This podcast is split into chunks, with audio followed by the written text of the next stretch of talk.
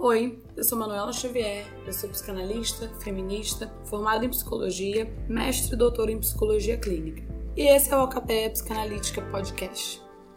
A gente vai fazer hoje nosso primeiro episódio e é importante que a gente saiba um pouco o que a gente está fazendo aqui, né? Aqui é um espaço preferencialmente para mulheres, porque a gente quer ser um espaço de fala, de escuta e de reflexão sobre questões que nos atravessam e poder pensar isso de uma forma ampla. Também interessa que os homens possam ouvir, porque é chegado o momento, né? Dessa nossa revolução. E a gente vai falar aqui de diversos temas, sempre atravessados por essa discussão entre feminismo e psicanálise. Hoje, nesse primeiro episódio, eu acho que é importante que a gente fale um pouco sobre o feminismo hoje. Quais são as urgências do feminismo hoje e quais são os desafios. Porque a gente vive num campo de disputa, como a gente vive numa sociedade capitalista, as coisas são, as coisas se tornam um produto. E hoje o grande perigo do feminismo porque o feminismo é uma pauta que ele luta pelos direitos das mulheres. E isso é muito sério. A gente está falando de uma pauta que ela é política, ela é econômica, ela é social. Não é uma pauta de vitrine, não é uma pauta que vira produto. Feminismo não é sobre incluir mulheres da campanha da loja de, de roupa. Feminismo não é sobre as mulheres poderem usar biquíni na praia. É sobre isso também. Mas o feminismo é uma pauta que visa a vida das mulheres. E por isso a gente vai falar aqui, debater quais são os perigos do feminismo hoje regulado e cooptado pelo capitalismo, que virou um feminismo que visa vender máscara de skincare e vibrador. Então a gente precisa entender que se o feminismo ele não é antirracista, anticolonial, antipatriarcal e transinclusivo, ele não é um feminismo. Porque a gente precisa entender o machismo como um sistema que regula a sociedade, assim como o racismo, assim como o capitalismo. Então, se a gente não entende que essas coisas estão articuladas, o nosso poder de transformação ele fica muito defasado. E o que eu quero colocar aqui hoje é que, apesar dos avanços das pautas sociais, apesar dos avanços do feminismo, a gente ainda tem um índice altíssimo de feminicídio. A gente ainda tem um índice altíssimo de agressão às mulheres, porque as, as, as nossas pautas ainda são mal lidas. Porque a gente só fala sobre os direitos das mulheres depois que as mulheres já morreram. A gente só fala, só fala sobre a vida das mulheres depois que as mulheres já morreram. A gente só fala sobre os direitos das mulheres depois que eles já foram violados. Então a gente vive numa sociedade misógina, patriarcal e machista que é falocentrada. Então a gente tem todas as figuras de poder, elas se concentram em torno dos homens. Todas as figuras que estão no alto das decisões políticas e econômicas, elas são tomadas pelos homens. E se elas são tomadas pelos homens, elas atendem aos homens. E, portanto, as mulheres elas não estão inseridas de forma ativa na lógica da, da construção da sociedade apesar das mulheres serem a base de sustentação da sociedade. Porque são elas que fazem os trabalhos domésticos, são elas que fazem os trabalhos educacionais e de cuidagem das crianças, são as mulheres que compõem grande parte do corpo de trabalho nas lavouras e nas indústrias. E essas mulheres, elas não são consultadas ou elas não participam do poder de decisão política. E é isso que o feminismo luta, essa é a pauta do feminismo, de inclusão das mulheres nos campos de saber, de inclusão das mulheres nos campos de tomada de decisão. E é essa, quando a gente fala de empoderamento, é isso que a gente está falando. Mas, entretanto, o empoderamento foi mais um termo tomado, cooptado, recortado e esvaziado pelo capitalismo, porque a gente pensa que empoderamento a ideia de que o feminismo hoje ele foi regulado pelo capitalismo e tudo que é regulado pelo capitalismo ele visa atender ao poder patriarcal. O capitalismo ele serve aos homens e ele serve aos homens se utilizando das mulheres. Por isso a discussão, por exemplo, de, sobre um feminismo marxista, ela é fundamental. Quando a gente fala que o feminismo ele é cooptado pelo capitalismo, a gente quer dizer que o capitalismo ele é um poder, ele é um sistema, ele é um sistema de relações e de dinâmicas que serve ao patriarcado. Portanto, quando o feminismo, como uma pauta social, um movimento social que luta pelo direito das mulheres, Quando ele é cooptado pelo capitalismo, ele se esvazia de toda a sua politização, de todo o seu poder revolucionário de transformação e ele assume uma faceta de produto. E aí o feminismo vira alguma coisa que se pode vender, que se pode capitalizar em cima disso. E aí é claro que isso serve a dois interesses. Isso serve ao interesse de esvaziar o feminismo enquanto proposta política e com isso o feminismo e as mulheres e a sociedade como um todo continua servindo ao homem, e geralmente quando a gente fala o homem, está falando do homem branco. Isso tem essa consequência primária aí, né, que o feminismo obtura um pouco o poder de voz das mulheres de transformação, porque faz com que elas continuem submissas ao homem, ao patriarcado. E por um outro lado, ele também transforma, a partir desse esvaziamento, conceitos importantíssimos para o feminismo, como, por exemplo, empoderamento. Porque quando a gente fala empoderamento, que foi tomado pelo mercado, como você se sentir linda, você se sentir dona da sua vida, você... Quando a gente fala que isso é empoderamento vendido pelo mercado, a gente está esvaziando o verdadeiro significado do empoderamento dentro do movimento, que é você tomar poder da sua vida, que é você se vestir de poder. Quando a gente fala de poder, a gente está falando de poder político. Ou seja, a mulher empoderada é a mulher que está fazendo política, é a mulher que está compondo leis, é a mulher que está participando de partido. Quando a gente fala de mulher empoderada, é uma mulher que tem poder, é uma mulher que tem poder econômico, é uma mulher que é dona do seu dinheiro, é uma mulher que faz dinheiro, que emprega outras pessoas. Essa é a mulher empoderada. E por que é que a gente não está discutindo isso? Porque a gente precisa saber o que, que é, qual é o grande perigo de uma mulher empoderada politicamente e economicamente. Porque uma mulher, gente, empoderada politicamente e economicamente, ela é também essa mulher empoderada aí desse feminismo de vitrine, que é uma mulher que é bem resolvida. Eu, como psicanalista, tenho essa missão e acho que a psicanálise precisa tomar esse dever como próprio.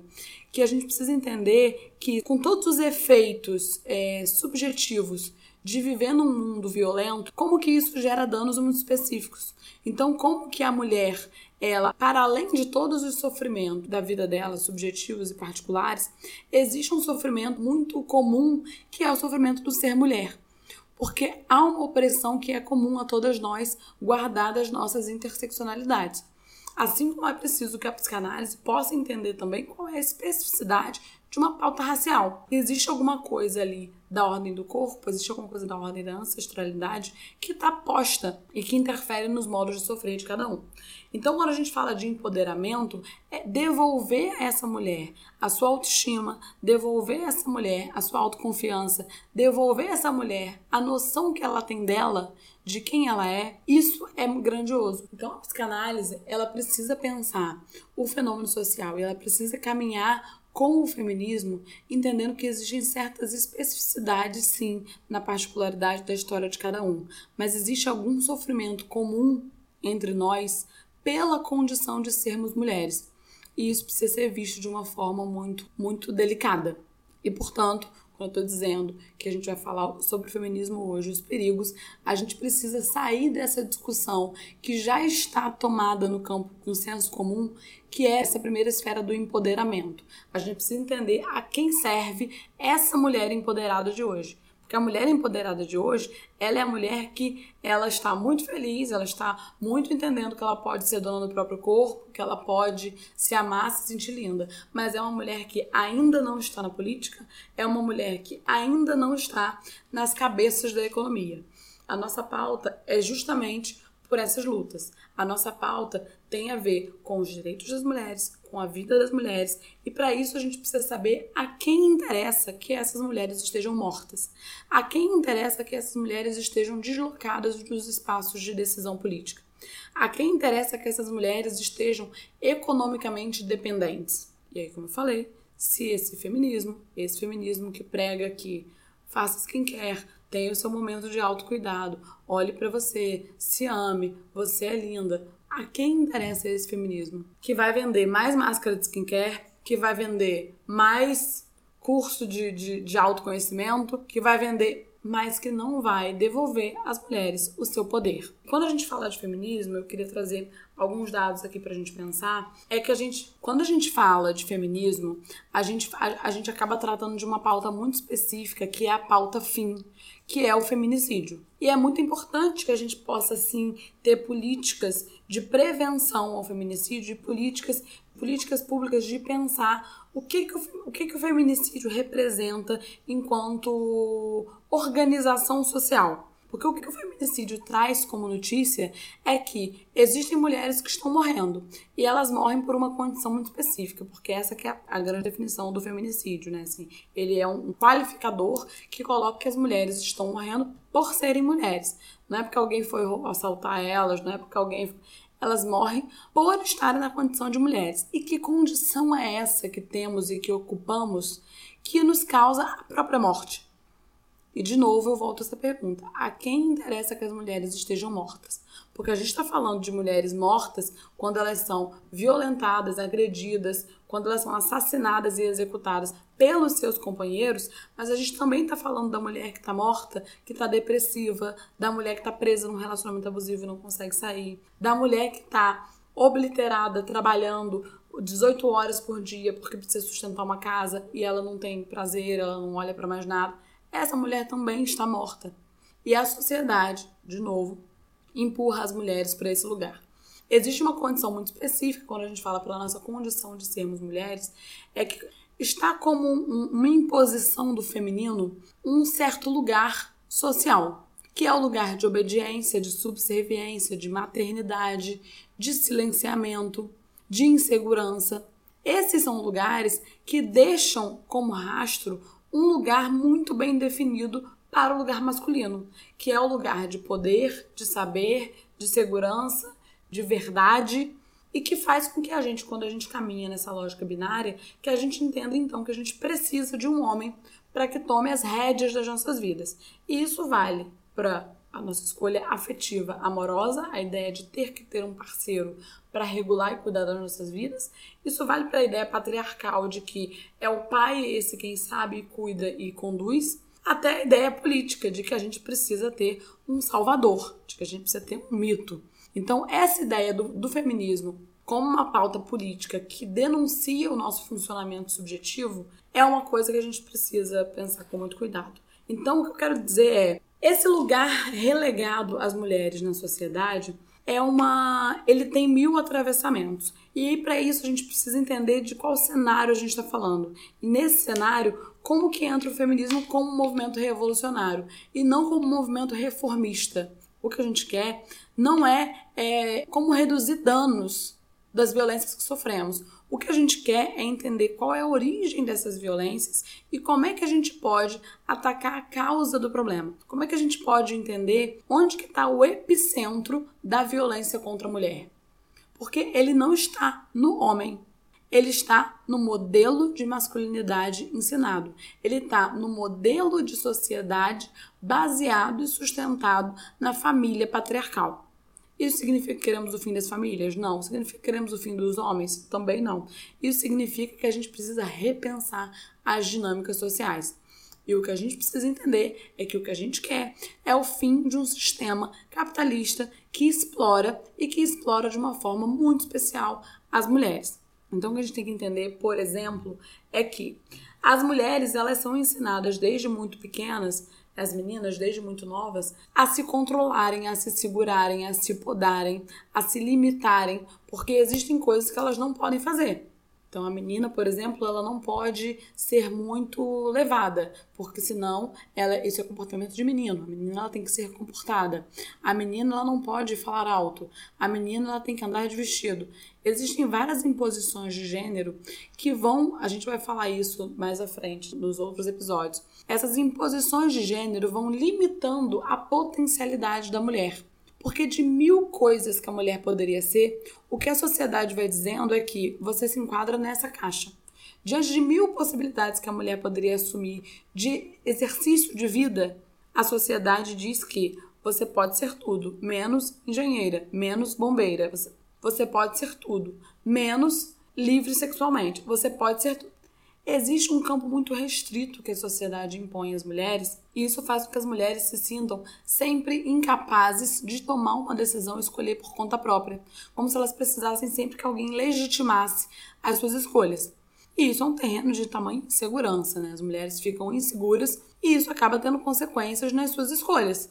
porque elas vão sempre depender de alguém que legitime essa escolha. Geralmente esse alguém é um homem. Então o que acontece é que a mulher se encerra, ela gasta muita energia, porque como ela foi ensinada que a vida dela precisa acontecer na dependência de um homem ou de alguém que saiba para onde ela deve conduzir a vida, ela fica expropriada da sua condição inventiva, da sua condição criativa, e ela acaba se encerrando dentro desse cenário do lar, porque as mulheres no fim das contas elas são ensinadas para serem mães. E é meio que absurdo quando uma mulher diz que não quer ser mãe. E essa é a grande pauta do feminismo radical, por exemplo, quando entende que a origem da opressão sobre a mulher está nessa materialidade biológica que coloniza os nossos úteros com a esperança de que ali, ali há de a gente se realizar enquanto mulher.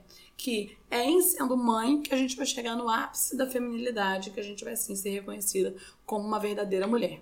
E por que, que isso é violento? Porque, de novo, a quem interessa que as mulheres sejam mães? Mães num modelo em que 5,5 milhões de brasileiros não têm o pai no registro. A quem interessa que as mulheres sejam mães numa sociedade em que 84% das crianças são cuidadas pelas mães? A quem interessa que as mulheres sejam mães e se ocupem da cuidagem de seus filhos, que elas não fizeram sozinhas, majoritariamente? Saiu uma pesquisa aqui em que mulheres empregadas trabalham mais do que homens desempregados, porque elas absorvem 18 horas da semana em tarefas domésticas, quando os homens eles trabalham 12 horas por semana em trabalhos domésticos. A gente percebe, a mulher empregada que trabalha fora, ela também faz 18 horas semanais de trabalho doméstico. O homem que não trabalha, o homem desempregado, ele trabalha apenas 12 horas de trabalho doméstico. Vocês percebem a desigualdade aí? A quem interessa a quem interessa que essa mulher esteja preocupada e ocupada cuidando de filho, cuidando de casa, vendo se o, o corpo apareceu uma espinha ou se apareceu uma celulite e porque ela precisa performar a mulher perfeita, a mulher do corpo padrão. A quem interessa que essa mulher esteja investida nessas coisas? Exatamente, a esse sistema político e econômico que continua retendo e monopolizando o poder entre os homens. Isso é o patriarcado. Quando a gente fala de patriarcado, a gente fala desse sistema político, econômico e social. Portanto, quando a gente fala de feminismo, a gente está falando como um outro movimento que vai lutar, por exemplo, para que as mulheres estejam no protagonismo de uma escolha de engravidar. Para que elas entendam que a gravidez é uma responsabilidade em conjunto. Que a gravidez e que a gestação e que ter um filho não vai completá-las para que elas entendam que ter um filho é uma escolha, mas que esse filho não vai ser responsável por dar a ela o título da verdadeira mulher, porque, como bem disse Lacan, a mulher não existe. Então, como que a gente precisa conscientizar e poder falar sobre essas coisas, naturalizar? Essa é uma pauta do feminismo. E essa é uma pauta que foi cooptada por esse feminismo de vitrine, que é o grande vilão do feminismo que é esse feminismo cooptado pelo capitalismo, como que ele é o grande vilão do feminismo. Porque o que acontece é, essa mulher que quer ser mãe, ela, ela é livre, ela é livre para escolher ser mãe. Uma mulher, ela não tem que ser livre para escolher ser mãe. A mulher, ela tem que ser livre para decidir o que ela faz com o útero dela. Portanto, levantar a pauta do maternidade livre é importante, é fundamental, mas é fundamental também que a gente possa levantar a pauta da, da legalização do aborto. É importante que a gente possa levantar a pauta da discussão sobre os direitos reprodutivos. É importante que a gente possa levantar a pauta da violência obstétrica. Por que, que essas mulheres, a gente tem uma em cada quatro mulheres, vão sofrer violência obstétrica? E mulheres negras, muito mais. E a gente precisa fazer esse recorte. A gente tem que entender que a cada dois dias, uma mulher morre em consequência de um aborto feito numa clínica clandestina. Isso é pauta feminista. E essa é a delicadeza que a gente não está trabalhando, porque enquanto a gente está ocupado pensando em liberdade sexual, que é uma pauta que interessa aos homens, a liberdade sexual no feminismo, e foi aí que o feminismo liberal ganhou espaço, ela interessa aos homens, porque de quem é a liberdade que eu tenho sobre o meu corpo quando eu exponho meu corpo nu nas redes? Gente, mostrar corpo nu, mostrar peito, mostrar, bu mostrar bunda não é revolucionário porque você não está equivocando o status quo. Você está dando para a sociedade patriarcal exatamente isso que eles esperam. Que acaba sendo uma subserviência e uma objetificação. Portanto, quando a gente fala de feminismo, a gente fala sim sobre direito à maternidade, mas a gente precisa saber de que maternidade é essa que a gente está falando. Quando a gente fala de feminismo, a gente precisa sim levantar essa pauta do exercício de maternidade que sobrecarrega as mulheres. Mas a gente precisa também, ou seja, a gente precisa denunciar a ausência masculina, a ausência paterna. Mas a gente precisa também entrar nessa discussão que é delicada, porque é uma discussão muito sufocada, estrangulada e demonizada pelos campos fundamentalistas e religiosos, que é essa discussão do aborto. Eu acho hoje que o aborto é a grande pauta, a legalização do aborto é a grande pauta do movimento feminista, porque se as mulheres não fossem mães quando elas não querem ser mães, a gente teria outros rumos. Quanto que essas mulheres que são forçadas a serem mães, como que elas estariam livres e frutificando e florescendo e podendo realizar coisas que pela simples condição de uma maternidade exercida num país em que 5,5 milhões de brasileiros não têm pai, num país em que 84% das crianças são cuidadas pela mãe, cabe à mãe esse cuidado exclusivo com os filhos, é muito difícil dessa mulher se emancipar. É muito difícil dessa mulher se empoderar, se apoderar. Porque essa mulher está ocupada demais tentando sobreviver. Uma outra pauta que a gente precisa entender do feminismo, por exemplo, é que ele não está despregado da sociedade de funcionamento social geral. Porque é muita coincidência, gente, que 57% da pobreza seja composta por mulheres. E por mulheres com filhos e sem cônjuge. Vou repetir: 57% da pobreza é composta por uma família de uma mãe solo. 57% da pobreza é de mulheres que estão sozinhas com seus filhos porque os pais fazem parte desses 5,5 milhões de brasileiros que abandonaram os filhos. Entende como isso é muito cruel? Como isso é uma pauta econômica? Porque vocês não acham que é muita coincidência, não? A pobreza ser justamente ali nessa família em que a gente tem uma mãe solo. Que é uma mãe que ela não tem com quem deixar o filho, que é uma mãe que ela não tem como trabalhar fora, que é uma mãe que ela talvez não tenha tido como terminar os estudos porque ela teve filho, é interessante essa mulher como uma mão de obra barata.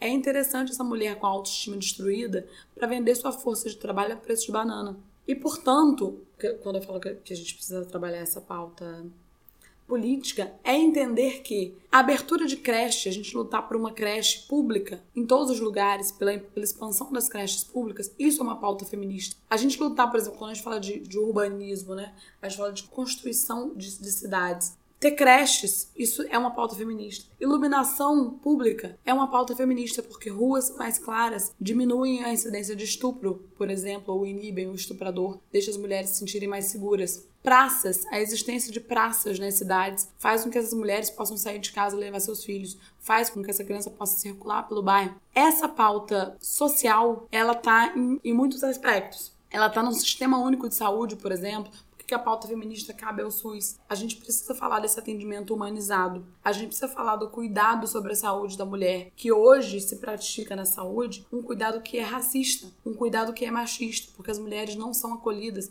com essa taxa que eu acabei de dizer a vocês, que uma em cada quatro mulheres sofrem violência obstétrica, porque se entende que a mulher é uma barriga parideira e que se ela escolheu engravidar, ela que arca com essas consequências. Então há toda uma falta de cuidado e humanização no cuidado com a mulher que vai fazendo com que essa mulher esteja, de certa forma, meio mortificada. E o feminismo, como essa pauta de vida das mulheres e de saúde das mulheres, a gente está falando exatamente de uma esfera política e econômica. Porque, por exemplo, a gente ainda tem esse, esse absurdo da desigualdade salarial, mas a gente também tem que entender como que, apesar disso, a gente ainda continua se profissionalizando. Por exemplo, com essa marca de que os artigos científicos são escritos, em sua maioria, por mulheres. As mulheres assinam 72% dos artigos científicos. As mulheres estão em maioria na pós-graduação. Mas ainda assim, a gente é só 19% dos cargos de liderança nas empresas. Ou seja, isso significa que a gente está chegando no mercado. A gente está tendo a sensação de que é possível, a gente está tendo a sensação de que a gente está chegando mais igualitariamente nessa disputa. Entretanto, na hora de de fato partilhar, partilhar ou transformar essa hegemonia econômica e política, ou seja, a hora das mulheres ocuparem cargos de liderança, a gente não tem, as mulheres não chegam lá. É isso. Só 19% chegam lá. Outra coisa, quando a gente fala, né, do marxismo, da, da, de ter os, os, meios de produção. E quem são essas pessoas que têm os meios de produção num país, por exemplo, num, num mundo, por exemplo, em que as mulheres são donas de apenas 13% das terras. Só 13% das terras, da propriedade de terras, é de mulheres. E o que, que é isso que as mulheres se apossam? De que, que as mulheres têm posse?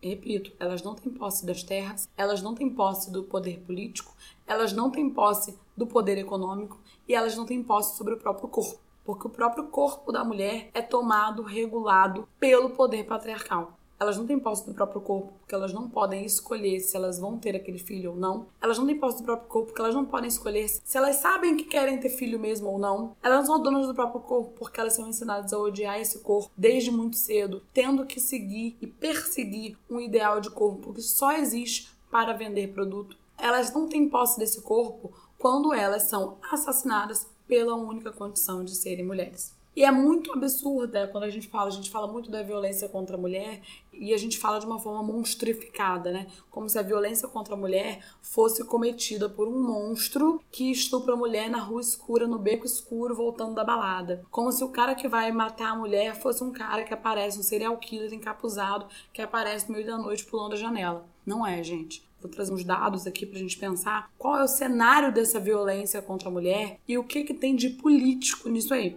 A gente tem no Brasil um estupro a cada oito minutos e uma agressão a cada dois minutos. Você tem noção do que, que isso representa? Que só enquanto eu falei essa frase, tem uma mulher sendo agredida. E até eu terminar a próxima frase, tem uma mulher sendo estuprada. E aí é muito interessante que a gente se una enquanto sociedade, lutando para que as mulheres não sejam estupradas e para que as mulheres não sejam assassinadas. Mas quando a gente olha para quem são os estupradores e os agressores, a coisa fica mais assustadora. Porque quando a gente olha, nos casos do estupro, por exemplo, 75% das vítimas conhecem o agressor. A maioria das vítimas de estupro são meninas que têm até 13 anos. E se 75% das vítimas conhecem o agressor, significa que o agressor é alguém da família. Nos casos de feminicídio, aqui no Brasil, em que a gente é o quinto país no ranking do feminicídio, a gente é o quinto país que mais mata mulheres no mundo. Aqui no Brasil, 88% dos feminicidas são os companheiros e ex-companheiros da mulher. Quando a gente começa a ver isso, a gente começa a perceber que a violência contra a mulher, ela parte de dentro da família. Ela parte desse núcleo patriarcal que é um núcleo supostamente de cuidado e de afeto. É ali no relacionamento amoroso e conjugal que a mulher é assassinada. É ali no relacionamento familiar que a mulher é estuprada, é violentada. E o que que isso diz de nós enquanto sociedade? O quanto isso diz do nosso pacto silencioso de proteger os homens que a gente está dizendo, não fomos nós que inventamos o feminicídio, não fomos nós que inventamos o estupro. Nós somos as vítimas e a gente não está apontando para esses caras. A gente está monstrificando esses caras e não está falando deles. Porque a quem interessa que esses homens continuem impunes ao poder patriarcal. E interessa ao poder patriarcal se manter e se sustentar, que é exatamente ele que vai regular o funcionamento social. É exatamente ele que vai se valer e vai se beneficiar da nossa força de trabalho gratuita nos serviços domésticos, por exemplo, é o poder patriarcal que vai se beneficiar da nossa emancipação sexual liberal. A gente entende que liberdade sexual é poder transar com quem quiser. É o poder patriarcal que vai se beneficiar da ideia romantizada de maternidade que vai fazer com que a gente se enclausure nas nossas casas cuidando das nossas crianças dizendo que é isso que nos basta. E assim a gente não tem revolução. Sem representatividade, não tem revolução. E o que acontece hoje com essa supremacia masculina, com essa hegemonia masculina no poder econômico, social e político, é que as mulheres vão ficando estranguladas, vão ficando relegadas a um lugar muito apequenado e que elas não discutem sobre isso, elas não falam sobre isso, elas não trocam experiências. E as violências que elas vão vivendo, que é um outro dado também, é que 42,6% das mulheres de 16 a 24 anos sofreram algum tipo de violência, de violência perpetrada por um homem. Isso significa que a sociedade dá um jeito desde muito novos, porque se até os 13 é onde a gente tem a enorme massa de mulheres, de meninas que são estupradas, e se dos 16 aos 24 quase metade das mulheres sofrendo violência, a gente chega na vida adulta se sentindo incapaz, se sentindo inapta, se sentindo insegura. A gente chega na vida adulta se sentindo uma merda. E com isso a gente a gente tá cada vez mais distante de de fato ocupar o poder. Então a gente precisa cuidar da nossa saúde mental e a gente precisa cuidar da nossa saúde social desde muito jovens, desde muito pequenas. E isso começa em, delicadezas e sutilezas, como por exemplo, a gente não fazer essa porra de chá revelação de criança. Porque o que a gente precisa é cada vez mais se distanciar das obrigações impostas pela única condição de sermos mulheres. E essa é uma pauta importante, isso é uma coisa muito primária o que a gente precisa, e é essa urgência aqui da, da nossa discussão e da gente fazer esse podcast e trazer essas discussões para cá, para que a gente entenda, e por isso esse primeiro episódio, para a gente entender o que, que vai orientar as nossas discussões. O que vai orientar muito aqui vai ser poder pensar quais são esses furos no sistema e os truques do sistema que fazem com que a gente rivalize entre nós, que fazem com que a gente se odeie e com que a gente continue reproduzindo essa mesma dinâmica patriarcal que silencia outras mulheres, que aniquila outras mulheres, que menospreza outras mulheres, que faz com que a gente odeie outras mulheres. E isso é interessante porque enquanto a gente está ocupada odiando uma outra, apontando uma outra, a gente está deixando de se ouvir, a gente está deixando de se perceber e de se encontrar juntas ali nas nossas diferenças. Porque seja quem formos, seja como formos, seja lá as nossas interseccionalidades, a gente é mulher. E a gente é mulher trazendo essa marca do feminino. Que é o que eu quero dizer que a gente é mulher com a marca do feminino. Porque a gente, mulher cis, mulher trans, branca, preta, magra, gorda, mulher com deficiência, nós somos mulheres e estamos carregando essa marca ou essa mácula do feminino, que é essa insígnia e esse signo que nos dizem frágeis, que nos dizem dependentes, que nos dizem incapazes. E quando a gente carrega esse signo, a gente está cada vez mais distante de ocupar os lugares de poder. E, de novo, o meu pleito para que a gente trabalhe essa articulação entre feminismo e psicanálise, para que a gente trabalhe essa articulação entre a questão cultural contemporânea e a constituição psíquica, é exatamente essa. A gente precisa entender como é que a gente chegou nesse ponto enquanto sociedade e quais são as dinâmicas em jogo e como que elas definem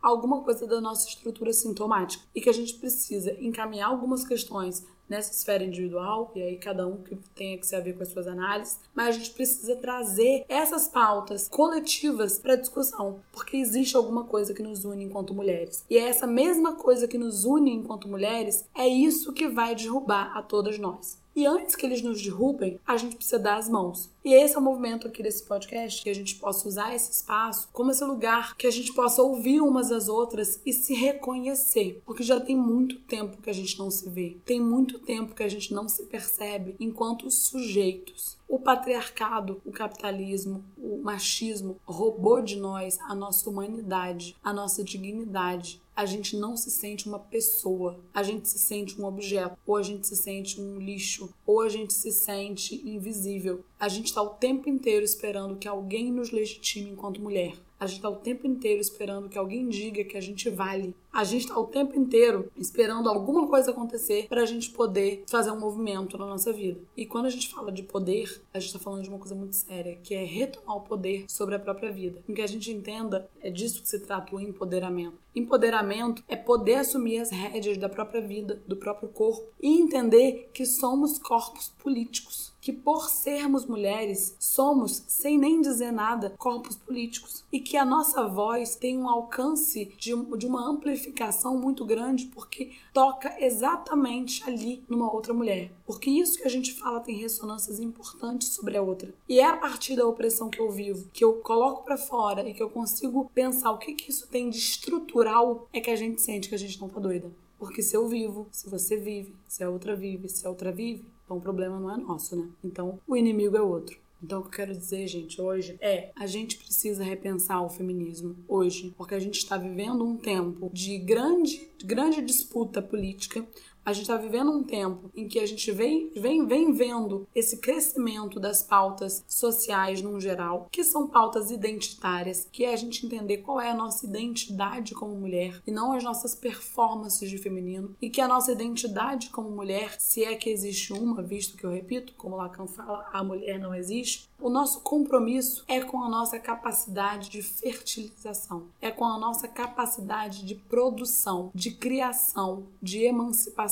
E isso não tem nada a ver com homem, isso não tem nada a ver com útero, isso não tem nada a ver com cabelo, com maquiagem, com salto alto, com batom, com filho. Isso não tem nada a ver com nada disso. Isso tem a ver com a gente ter a revolucionária ideia, a revolucionária luta de que somos gente. E essa é a luta do feminismo, para que a gente recupere o nosso caráter de gente. E portanto, a gente tem que entender que as coisas estão todas articuladas, que as mulheres vivem diferentes opressões, mas elas estão juntas nesse ponto em comum. Portanto, todo cuidado é pouco em tempos em que querem o nosso desmonte. Todo cuidado é pouco em tempos que nos querem mortas.